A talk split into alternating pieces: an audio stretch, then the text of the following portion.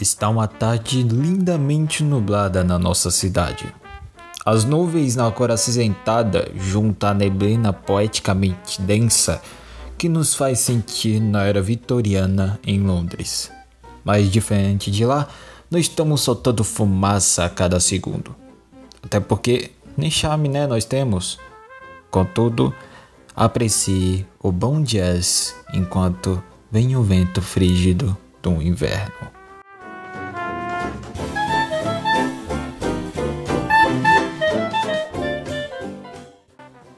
Bem-vindo, ouvinte, à Rádio Mahala, a rádio que não existe, apresentada por mim, o Radiador Anônimo.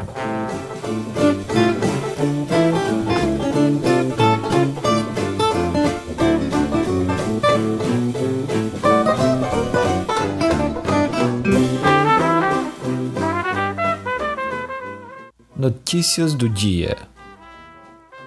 Mais outra vez, como esperado, crianças entram na estrada de mão única conhecida como pé de coelho. E você sabe o porquê. O pé de coelho está geralmente relacionado à sorte para quem não é de nossa cidade. Mas, para quem não sabe, toda pessoa, qualquer pessoa que entra pela aquela estrada de mão única nunca volta. Não na mesma hora. Após 24 horas e o terceiro badalar do sino da igreja ressoar, poderemos ver a pessoa de volta, ou pelo menos o que restou dela. O grande xerife Geraldo nos garante que a única coisa que aparece na porteira da estrada é apenas um pé, sem dedos unhas e até mesmo sem sangue.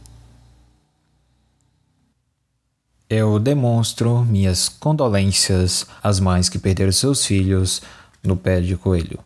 E para as mães intactas, eu torço para que seu filho seja, no mínimo, obediente. E para não fazer reticências, vou assegurar novamente as normas e recomendações do xerife Geraldo obedeçam sempre aos toques de recolher, geralmente às 11h11. 11. Sempre tranque as janelas e portas quando bater o toque de recolher. E não saiam até que o Padre Shell toque o sino três vezes. Em caso de encontrar algo que possa ser perigoso em sua própria casa, espere o sino tocar e ligue para o xerife. Os números são 9, 9, 6, 6, 8, 2, 7, 3.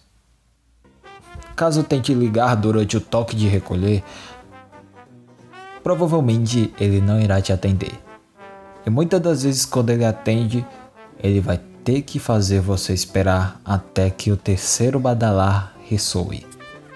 E tem vezes que as bestas da noite conseguem repelir sinais eletrônicos e de rádio. Você ficará na mais absoluta escuridão e silêncio.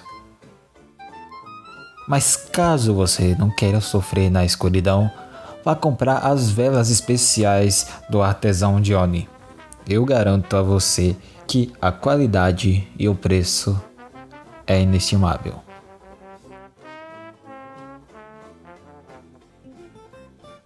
Enfim, removendo a propaganda, vamos às notas dos ouvintes desde a noite passada.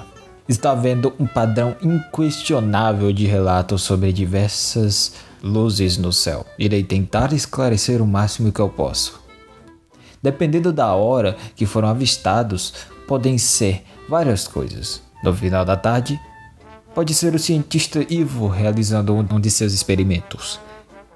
Claro, não deixa de ser algo assombroso. À noite, pode ser estrelas cadentes ou cometas, mas se você vê luzes amarelas às 11 horas, corra. Apenas corra.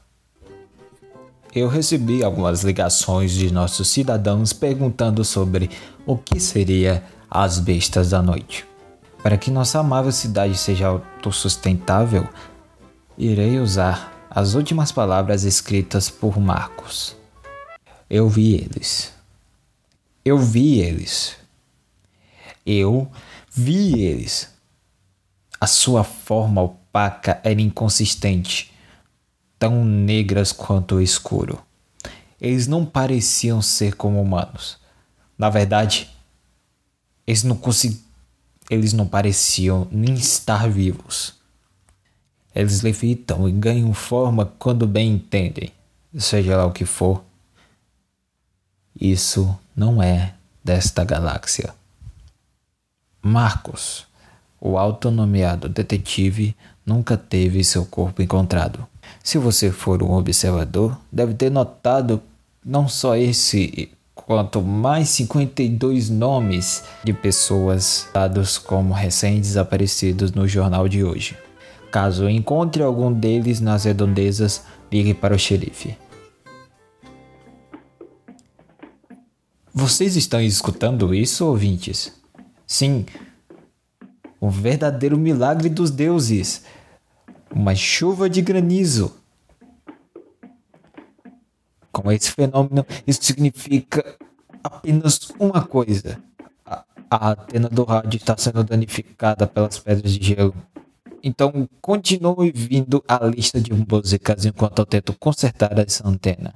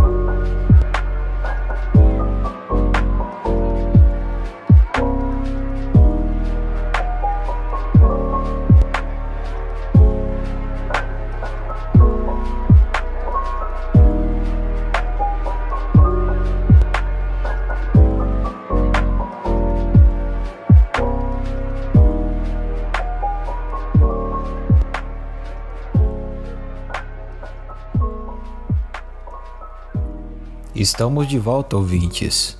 Ao início da noite, após a chuva de granizo que foi inesperada até para os mais criativos e absurdos. E agora iremos para a hora mais esperada por mim durante toda a rádio.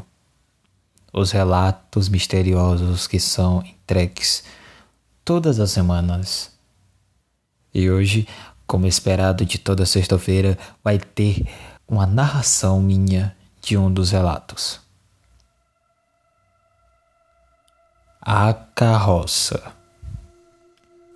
Olá, apresentador ou locutor desconhecido. eu sou um dos moradores da cidade que vive isolado nas roças e fazendas que ocupam os arredores. Eu nasci na roça e morreria aqui. Aprendi muitas coisas que na cidade grande ninguém ensinaria.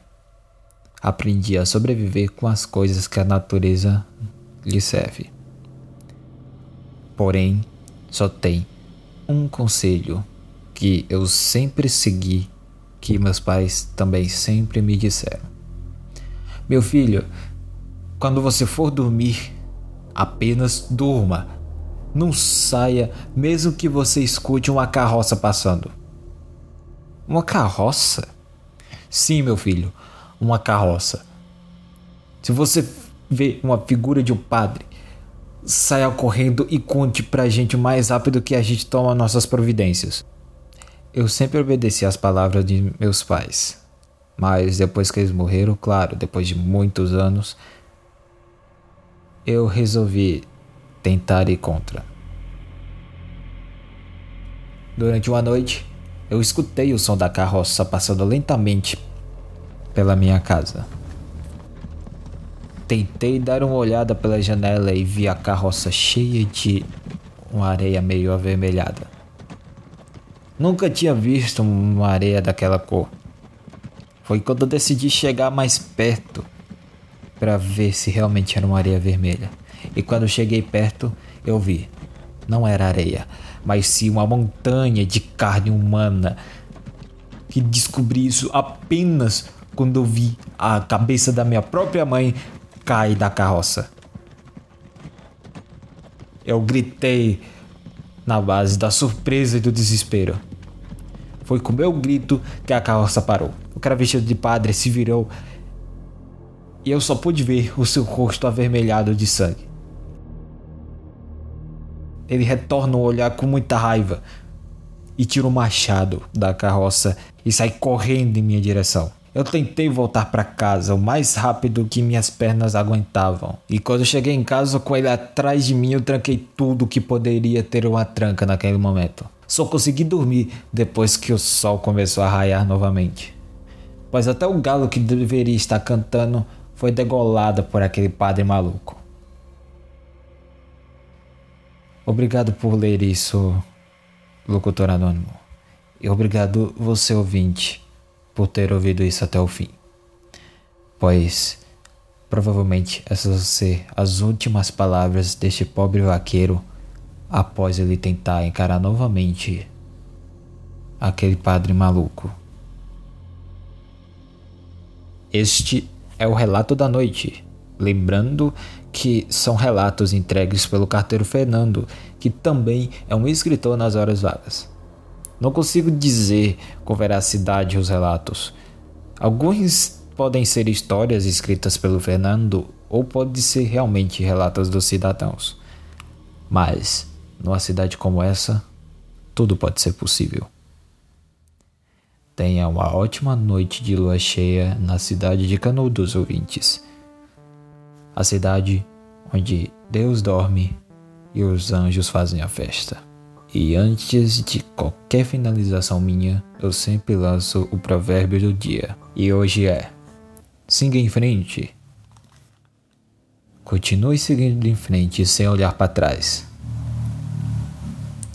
Até porque nem eu mesmo tenho certeza se há algo atrás de você agora. Boa noite, ouvintes. A rádio que não existe e que sempre estará em sintonia com você estará acabando agora.